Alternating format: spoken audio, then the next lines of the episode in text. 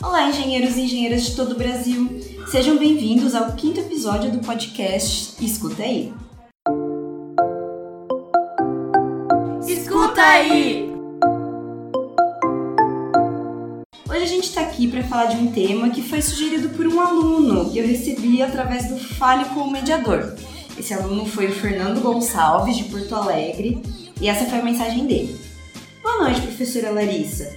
Dica para o podcast da aula ao vivo. Aí, gente, ele mandou um link de uma notícia que é: após ter carro arrombado duas vezes, homem troca veículo por monociclo elétrico e roda 7 mil quilômetros em Porto Alegre. Bom, a gente não vai falar exatamente sobre essa notícia, né, o Fernando, mas ele inspirou a gente a falar sobre um outro tema que eu espero que vocês gostem, que é transportes elétricos. Bom, e hoje nós estamos aqui com dois convidados, né, que é, manjam bastante do assunto e que vocês ainda não ouviram aqui no podcast, mas vocês provavelmente já conhecem eles das aulas ao vivo, que são os professores Luiz Esperandil e Luiz Ferrarese. Se apresentem, meninos. Olá pessoal, sou Luiz Ferrarese, sou engenheiro mecânico. Motores elétricos dominarão o mundo ou não? Olá pessoal, sou Luiz Esperandil, atualmente mediador de Física 2 e sim, eu acredito, Ferrarese, que os motores elétricos irão dominar. Bom, eu não sei, eu só sei que eu não sou fã de combustíveis fósseis, então para mim, quanto antes a gente se livrar disso aí, melhor. Bom, pessoal, mas antes então de começar né, a falar sobre esse assunto né, do, dos motores elétricos a combustão, meios de transporte alternativos, a gente vai para o nosso quadro Fala aí. Fala aí! Bom, pessoal, o nosso quadro Fala aí é onde vocês participam, vocês enviam pra gente mensagens, é, seja no nosso e-mail, né, no escuta aí engenharias@gmail.com ou comentários do blog, enfim, onde vocês quiserem se comunicar com a gente, deixa um recado que a gente vai ler aqui no programa, ok? Bom, mas antes de ler os comentários do episódio anterior, né, que foi das profissões do futuro, tem um comentário do outro podcast, aquele do buraco negro, do Sânio. Luiz, lê pra gente o comentário que o Sânio deixou? Leio sim, Larissa. O Sânio nos disse: Olá pessoal, tudo bem? Em primeiro lugar, gostaria de parabenizá-los pelos assuntos do podcast. Referente ao episódio 3, o qual estou obtendo maiores conhecimentos para entender um pouco melhor, tenho uma pergunta, caso puderem me esclarecer. Qual será então o possível destino da nossa estrela, o Sol? Grato, Sânio. Sânio, eu gostei muito da tua pergunta. Ah, inclusive, gente, Sânio é de Guarapuava, tá? É, bom, esse é um assunto, né, que acho que deu pra perceber que eu gosto e se eu fosse explicar certinho o que vai acontecer com o Sol, ia ocupar o episódio inteiro, então fazendo um resumo bem resumido, tá, gente? Tenham em mente que eu não vou explicar todas as etapas, mas basicamente, o nosso Sol, ele tem mais ou menos 4.6 bilhões de anos e baseado na massa dele, ele tem uma expectativa de vida de 10 bilhões de anos. Então, o que vai acontecer com ele, que eu vou explicar a seguir, ainda vai demorar um pouquinho, então fiquem tranquilos. Mas assim, antes de morrer, quando acabar o hidrogênio no núcleo, né, se vocês lembram, acontece a fusão do hidrogênio em hélio. Então, quando acabar esse hidrogênio, ele vai virar uma gigante vermelha e vai ficar com o tamanho mais ou menos da órbita de Vênus e milhares de vezes mais luminoso. E então, gente, eu espero que a gente tenha encontrado uma forma de sair daqui, porque olha, o Sol com a órbita em Vênus não vai ser muito bom para a vida na Terra. Bom, o núcleo vai continuar a colapsar até atingir a temperatura da fusão do hélio, que vai começar a virar carbono. E nesse processo né, de crescer, o Sol vai ficar emitindo bastante massa em forma de ondas solares. E isso vai fazer a força gravitacional do Sol diminuir até ele perder todas as camadas exteriores e ficar só o núcleozinho de carbono ali, que vai virar uma anã branca, que vai ter mais ou menos o mesmo tamanho da Terra. Então, é isso que vai acontecer com o nosso Sol, pessoal. Bom, então agora, né, a gente vai para os comentários do podcast sobre as profissões, que lembrem-se que a gente deixou um desafio, né, de quem ia mandar é, a profissão do futuro mais interessante. E, bom, a gente ainda não selecionou um vencedor, porque a gente vai deixar rolar mais um, um episódio para dar a chance, né, de vocês mandarem mais contribuições. E no próximo podcast, daí a gente escolhe o vencedor, ok? Então, Luiz, lê pra gente aí ó, o primeiro comentário sobre as profissões do futuro. Bem, o primeiro comentário foi do Roberto Salles, de Londrina, aqui pertinho da gente. Ele mandou: Boa noite, acredito que no futuro teremos a profissão treinador de robô. Com a inteligência artificial em alta, não será mais necessário programar os robôs, mas sim treinar. Treinar os robôs, isso. Interessante, hein, Roberto? uh, Luiz, você lê o próximo pra gente, por favor? Claro. E olha lá, novamente o Sânio de Guarapuava. Ele enviou um documento Word com várias profissões do futuro. Obrigada, hein, Sânio. Então tá lá. Engenharia em sistemas de realidade virtual e holográfica promoverá a concepção de programas e recursos tecnológicos para o modelamento de objetos, ambientes virtuais e 3D, com o objetivo de auxiliar no desenvolvimento em diversas áreas do conhecimento, como pesquisa científica e acadêmica, inovação, medicina, simulação e treinamentos, engenharias, na identificação de problemas ou inadequações em protótipos e instalações. Olha, só um comentário, esse negócio de realidade virtual eu acho muito legal, mas algo me diz que a gente não vai usar para isso que você falou, e sim para ficar conectado o tempo todo em joguinho ou em realidades alternativas e vai ser o fim da humanidade. Vídeo Black Mirror. a não ser que os robôs estejam trabalhando pra gente e a gente não isso, precise mais. Isso, exatamente. Além disso, ele comentou: engenheiro de produção 3D, engenharia em redes elétricas inteligentes, engenharia de dados ou inteligência artificial. Olha só que legal. Obrigada pela contribuição, Sânio. E agora eu vou ler o... a mensagem do Moracir, de Londrina também. Ó, gente, Paraná em peso, hein? Quero ver o pessoal do resto do Brasil. Cadê vocês? Mandando e-mail ou mensagem pra gente. Boa noite, equipe Escuta aí. Muito interessante o vosso trabalho. Na minha opinião, não duvido das máquinas nos substituírem. Sou do tempo da datilografia, então dá para ter uma ideia do choque que dá hoje que estamos vivendo por, in, uh, por isso, se não nos atualizarmos, ficaremos para trás. Eu sempre falo uma coisa: se nós que estudamos já é difícil, é muita informação, imaginem quem para no tempo. Por isso não é muito difícil a máquina nos substituir. Lembrei que a professora Larissa comentou, fez sua faculdade em 2011, já passou oito anos, o que não mudou em todos esses anos. Pois é, Moracir. Tivemos também o comentário do Edivaldo, de Três Lagoas. Ele usou uma hashtag frase, né? Uhum. Que é o hashtag Estamos do mesmo lado, professora Larissa. Olha só. Estou cursando engenharia mecatrônica, que mostra também bastante desse lado de automação e robótica. Amei esse podcast que abordou esse assunto, levando em consideração o crescimento da indústria 4.0. E respondendo o tema do podcast, ele acha que sim, no futuro seremos substituídos por essa automação Prova disso já vem sendo as indústrias automobilísticas que já não se vê mais trabalho de mãos humanas, mas uma automação totalmente robotizada.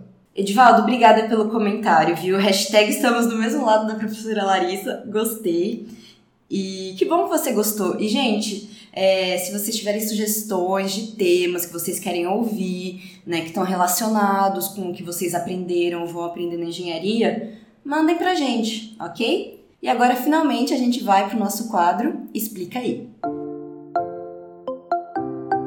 Explica aí! Bom, gente, então vamos lá, né, começar a falar sobre os transportes elétricos. E para começar, a gente vai falar sobre a diferença entre os motores a combustão e os motores elétricos, né? Então eu vou pedir para os Luizes nos contarem a diferença Começando pelo Luiz Ferrarese, da Engenharia Mecânica, que vai explicar pra gente como que é o motor a combustão. Bom, o motor a combustão interna, que é o utilizado em nossos automóveis, fazemos uso de combustíveis como diesel, gasolina, que são combustíveis fósseis, e também do etanol, que já é um... não sei se é biocombustível. Ah, já é um pouco mais, né? Vem da cana-de-açúcar, já é um pouquinho melhor que o um petróleo. Pouco mais limpo, é um pouco mais digamos. limpo, isso. Mas ainda faz fumaça. Sim, ainda tem o prejuízo do gás que sai pelos nossos escapamentos. Bom, então, resumidamente, o combustível é injetado dentro da câmara de combustão, no motor, misturado com oxigênio, que está composto no ar. Então, é o ar com o combustível. Depois de uma compressão que é feita pelo cilindro, temos a faísca, no caso da gasolina ou do etanol. Então, tem a explosão essa explosão tem, ocorre muita reação química, então gera o produto que nós não desejamos, que são os gases que saem pelo escapamento, mesmo com alguma filtragem que tem no processo, ele acaba sendo prejudicial para a nossa saúde também, para o ambiente, mas principalmente no meio de cidade, onde tem muito transporte, muito carro a combustão, temos um índice de poluição muito elevado, então prejudica bastante o pulmão da, dos dos habitantes. Obrigada, Luiz. E Luiz Esperandil, conta pra gente resumidamente como que funciona o motor elétrico. Bom, o motor elétrico, ele, ele possui poucas peças, né? Então ele é bastante interessante nesse quesito, né? Você tem ali as bobinas dele e tem um núcleo, né? Que é o rotor do, do, desse motor. Então, passando uma corrente por essas bobinas, como vocês já viram ali na disciplina de Física 2, né? Com o professor Alexandre. É, será gerado um campo magnético né, por essas bobinas e esse campo irá interagir com esse núcleo do motor, colocando em movimento, né, devido à força magnética ali. E esse movimento será um movimento de rotação, né, e, e a partir dessa rotação ali no eixo, nós podemos é, transmitir esse movimento, por exemplo, para as rodas de um carro. Né? E tá aí o funcionamento do motor, né? Então é interessante que ele é bem simples. Interessante ressaltar, como você destacou, o fato dele ter poucas peças, né? No motor a combustão interna são cerca de 130 peças, 150 peças, incluindo câmbio, engrenagens, todo o sistema de transmissão. Tudo isso exige muita lubrificação, toda uma precisão para esse conjunto funcionar em harmonia então acaba sendo uma, um equipamento bem mais complexo, tanto de fabricar quanto da manutenção e se manter, né? Ele é todo complexo e a gente ainda fica causando explosões, tacando fogo dentro dele, né? Pelo menos o motor elétrico não tem essa parte. É. E uma coisa que eu, eu queria que vocês explicassem para mim, né, tipo, da diferença do porquê que isso acontece. Eu tava pesquisando, né, sobre os Teslas antes desse podcast, e eu vi que eles é, conseguem ir de 0 a 100 km por hora muito rápido, né? Então, qual é a diferença entre os motores que permite que no motor elétrico isso seja mais fácil do que no motor a combustão? Bem, aí a gente vai ter uma vantagem e uma desvantagem desse Tesla permitir essa façanha, né? Uma vantagem trazida pelo motor elétrico é essa capacidade de operar em até 10 vezes a potência nominal. Então o Tesla ele vai entregar uma potência absurda nesses 10 segundos iniciais, ou até mesmo 3, 5 segundos iniciais, que é onde ele tem a sua aceleração máxima. Porém, como desvantagem, se você manter o motor com essa sobrecarga, ele provavelmente vai fritar, derreter, se autodestruir, se consumir. Então, vai é causar explosões também, só que bem menos controladas. então, no caso, o motor elétrico consegue, por pouco tempo, dar muito mais potência, mas o a combustão ele consegue manter por mais tempo uma potência um pouco melhor, de certa forma?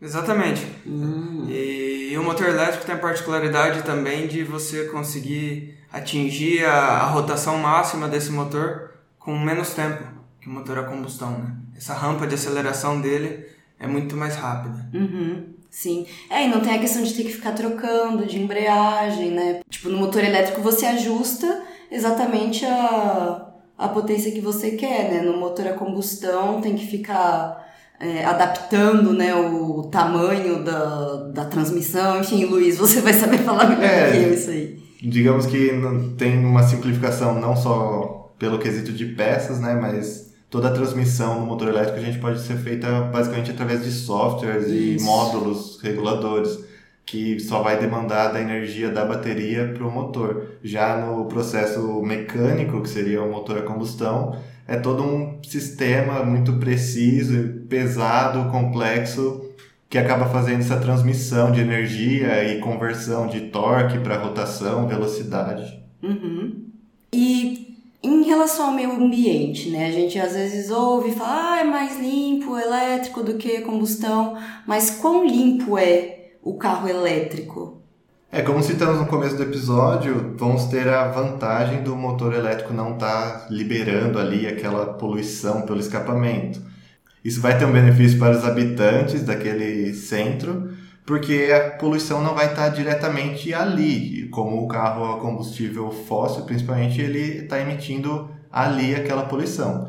Mas, por outro lado, vamos ter como desvantagem no motor elétrico tanto o lixo tóxico que ele vai acabar gerando no decorrer do tempo, principalmente com as baterias, quando forem inutilizadas. É, bateria é um problema, né? É um lixo bem inconveniente, digamos. Teremos um forte impacto ambiental, que até tem empresas alemãs fazendo estudos para ver qual o impacto que nosso ambiente sofrerá para extrair todo o lítio necessário para que a indústria supra todos os carros elétricos e. Demanda por baterias. É.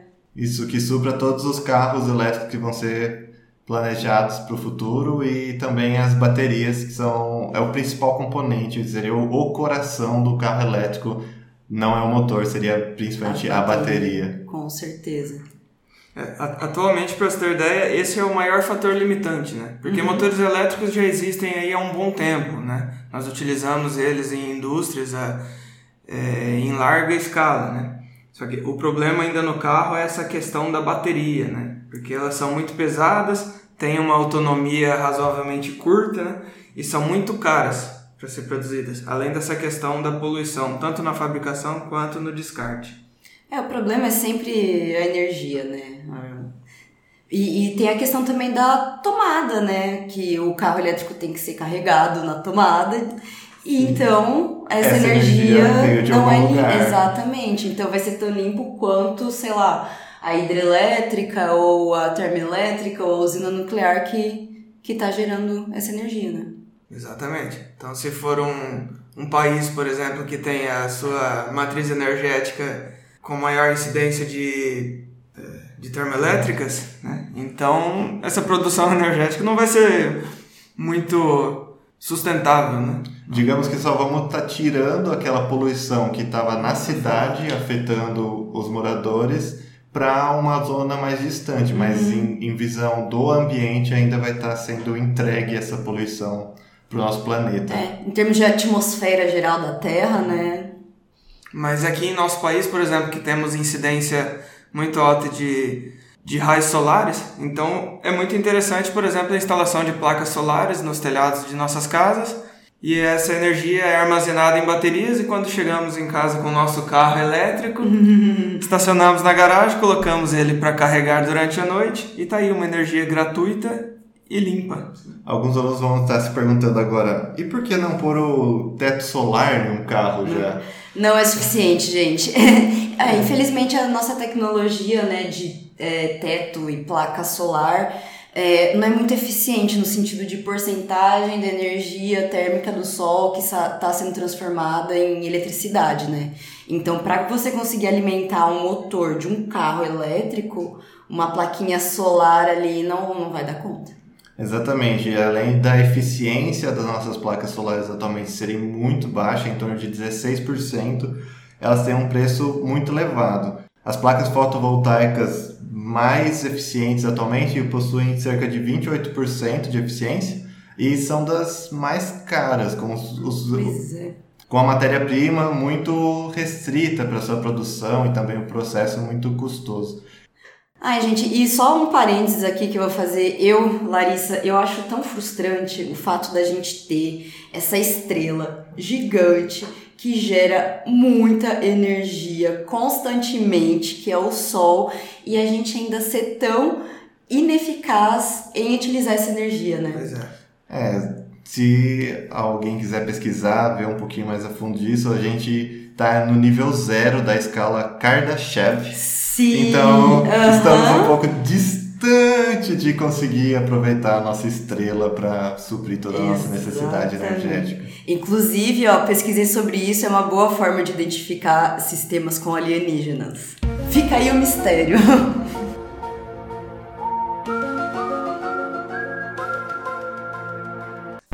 Tá, e Luiz, tem mais alguma coisa aí nessa questão do, dos carros elétricos contra os mecânicos? Bom, dando uma retomada na parte das baterias, né? Como já comentado, seria o coração desses carros elétricos. Para terem uma ideia, as baterias representam um terço do peso de um carro elétrico, sem contar que o custo de um carro, digamos que um carro atualmente de 30 mil dólares, 20 mil dólares é cerca do custeio da bateria. Então, Gente. digamos que você vai estar comprando um carro popularzinho, um carro bem em conta, só que a bateria é muito cara. Gente, energia é a chave de tudo. É o grande limitador de tudo que a gente está tentando desenvolver hoje em dia. E apesar de todo esse peso e custo das baterias, eles têm autonomia em cerca de 150 km, um carro básico. Enquanto com 50 litros de combustível, que seria um tanque, você consegue ter uma autonomia de 500, 600 km. E acabou seu combustível, você para em um posto, em 5 minutos já encheu novamente seu tanque. Enquanto uma bateria, a das mais rápidas, você vai levar cerca de 40 minutos, mas pode ter processos que levam cerca de 6 horas, que são modelos de carros mais para a pessoa usar no dia a dia na cidade e depois deixar à noite em sua casa carregando. Uhum. É, não é pra fazer longas viagens, né? Exatamente.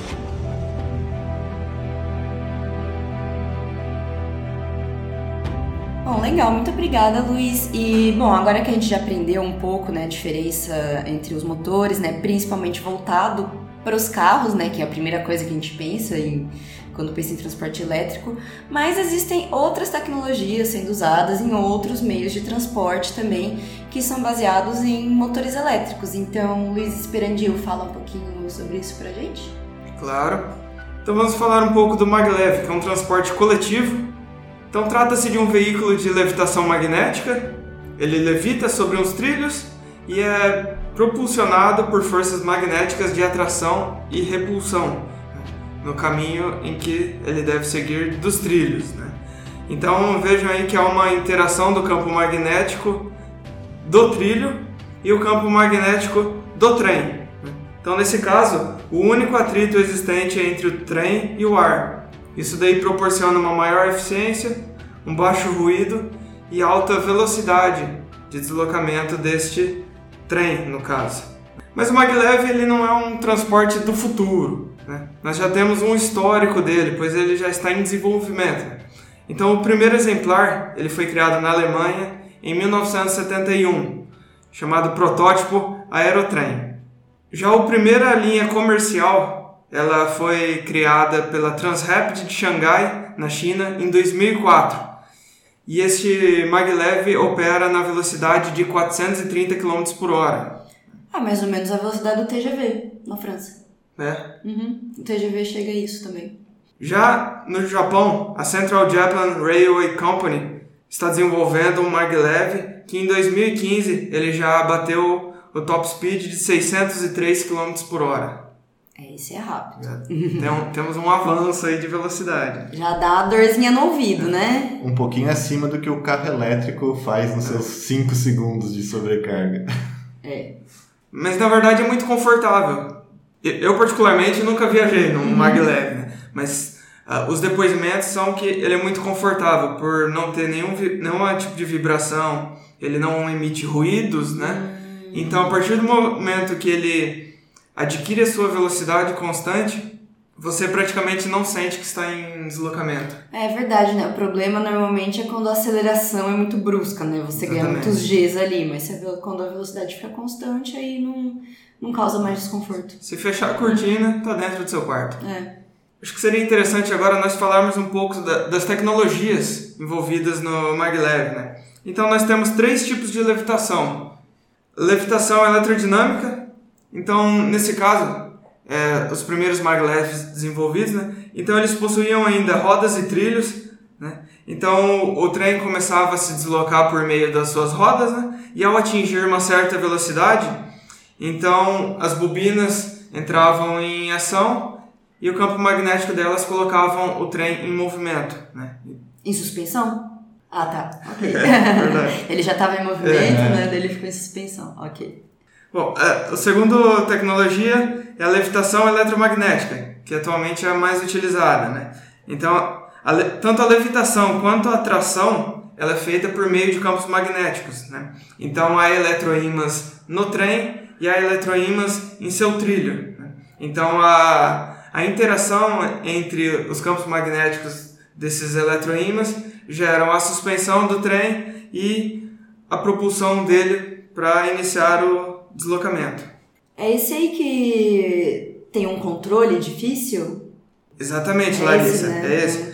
Pois para você manter essas forças de atração e repulsão controladas, né? Porque você não pode é, atrair demais o trem para frente, por- porque ele pode sair do seu trilho, e você não pode também Afastar demais. afastar né? demais, pois É, é que nem aquele exemplo, né, de tentar juntar dois ímãs, né? Quem já tentou juntar dois ímãs sabe que eles ficam escapando um do outro, digamos, né? Exatamente. É basicamente esse é efeito. muito difícil controlar isso. Então, os sistemas de controle desse tipo de eletroímã são mais complexos. Pessoal da mecatrônica, ó, é isso que a gente faz, tá? Uma das coisas. Profissão do futuro, automatizar magleves.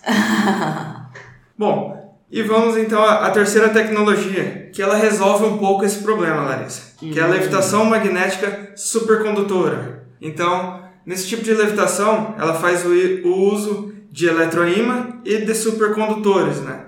Então, os supercondutores, eles são certos materiais que quando você submete ele a uma temperatura muito baixa, ele tem um comportamento de resistência praticamente nula, né? Então, aí nesse caso, o transporte de energia ele é muito eficiente, né? Você não tem perdas por efeito Joule. E um outro efeito bastante interessante nesses supercondutores é que a interação deles com campos magnéticos ela é muito estável. Procurem vídeos no YouTube sobre levitação com supercondutores, que vocês acharão fantástico. Porque ao você colocar uma peça de supercondutor em um campo magnético, por exemplo, sobre um ímã, ele imediatamente se estabiliza e fica ali levitando, na Nossa. posição que você colocar, e sem nenhum tipo de sistema para controle disso. É quase que uma prova de que Newton estava certo com a lei da inércia, né? Então, Uhum. se você coloca esse supercondutor para rotacionar, ele fica naquele movimento enquanto não tiver uma força contrária para pará-lo. Parar. Então parece mesmo que é uma coisa infinita. Que legal. Se Exatamente. não fosse a resistência do ar, seria. Exatamente. Então e- este é um sistema que está sendo desenvolvido hoje em dia que, que é aí a grande esperança desse futuro aí dos maglevs, né? Para colocar isso eficientemente em nossas cidades e países, aí deslocamentos bem longos e também curtos. Pra não ter mais que ficar pegando busão, né, gente? Que ninguém Exatamente. merece. E nem ficar dependendo de motoristas barbeiros nas cidades. E pagar caro nos aviões. Bom, mas, não pensem que é só lá fora, Estados Unidos, Alemanha, Japão, que está sendo desenvolvido isso. Nós temos um belo exemplar aqui no Brasil. né? A Universidade Federal do Rio de Janeiro desenvolve o maglev Cobra, né? inclusive utilizando esta tecnologia da levitação magnética por supercondutores. E hoje em dia é uma pesquisa utilizando a tecnologia de levitação magnética por supercondutores. Inclusive, é uma das pesquisas que está mais avançadas nessa área. Eu não sabia disso. Sim, muito interessante. É uma pesquisa muito forte lá no Rio de Janeiro. Pessoal do Rio de Janeiro, dá um alô aí, se algum de vocês conhece, né, alguma coisa do projeto. Eu sei que a gente tem alguns polos no Rio. Você já andou no protótipo? Aham. E qual que seria a fonte de energia desses trens? Seria uma bateria igual o carro? Teria essa desvantagem igual a gente estava comentando anteriormente? Não, não. Ima- Imaginem colocar baterias nesses trens. O tamanho que seriam essas baterias. Não, co- como esses trens ainda possuem trilhos, né? Por mais que não haja contato com os trilhos, então é possível fazer a transmissão de energia através do trilho e por indução, por meio de bobinas, você faz a transmissão da energia até o trem. Então você consegue energizar tanto a bobina do trem quanto a bobina do trilho. Esse tipo de sistema de transmissão de energia já é utilizado hoje nos carregadores sem fios de celulares, por exemplo. O metrô também não é usado? Porque os trilhos de metrô também são eletrificados, não são? Sim, mas daí a energia ela passa por meio de condução, né? Pois o metrô É, ele sim, tem contato com o trilho. É, não é por indução, Exatamente. né? Uhum. Então, é trilho de maglev também não pode pisar. Na verdade, poderia, porque Pode. ele. Porque é por indução, não tem uma corrente diretamente ali? O que vai estar sendo fornecido é um campo um magnético. campo magnético, né? né? Então, se Não é tiver o corrente. fio para transmitir o campo, para gerar o campo, a corrente pode estar passando em um fio isolado. Ele está Uhum. encapado, até mesmo embaixo de alguma superfície mais rígida, então não acaba oferecendo o perigo. E Uhum. como citado, o metrô ele tem esse perigo porque os trilhos ali estão energizados. Certo, né? O, o trilho do metrô ele é energizado. Uhum. Não é só coisa de filme, aquele negócio de gente que cai no Não, ele é- trilho, toma choque. Normalmente eles desligam nas plataformas. É, Mas dentro. Tipo, é- desliga e vai parando, mas tipo, pra quem vai pro meio assim.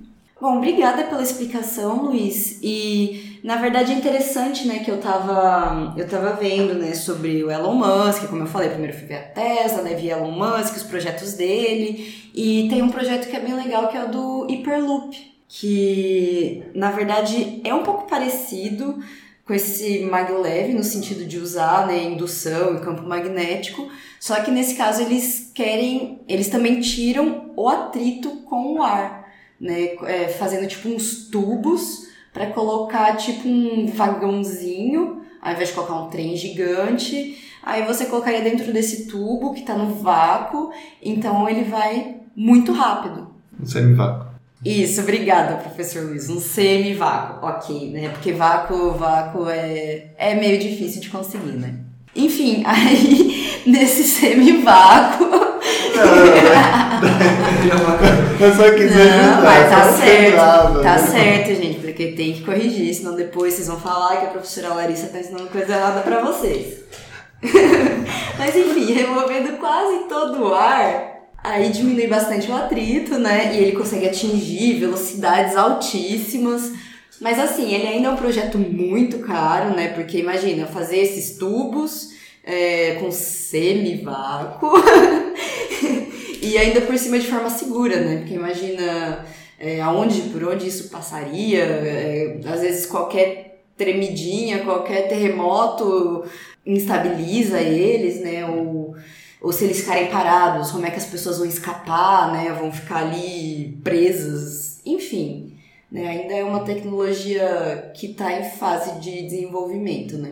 É, um desafio também aí seria um material que iria aguentar toda a pressão atmosférica forçando ao longo desse trajeto. Então teria que ser algo muito resistente para não causar uma implosão e Ah, de- é destruir todo é, o por causa da ambiente. diferença de pressão, né? Olha só. E imagina se der uma, algum tipo de problema, um furo nessa linha, né? A, a despressurização disso Uhum. deve ser sim- similar à despressurização de um avião, por exemplo.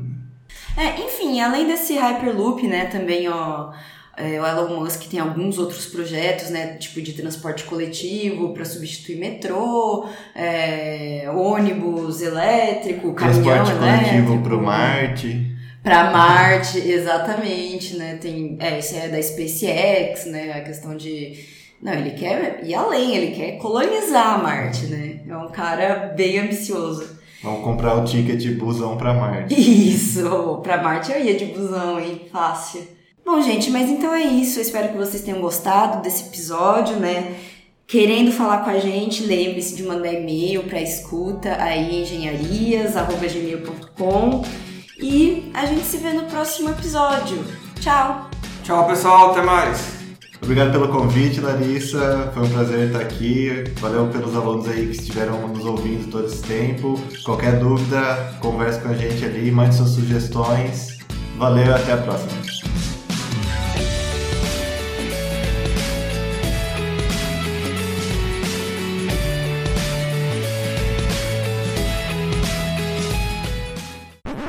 O Escuta Aí é produzido pela equipe pedagógica híbrido Unicesumar.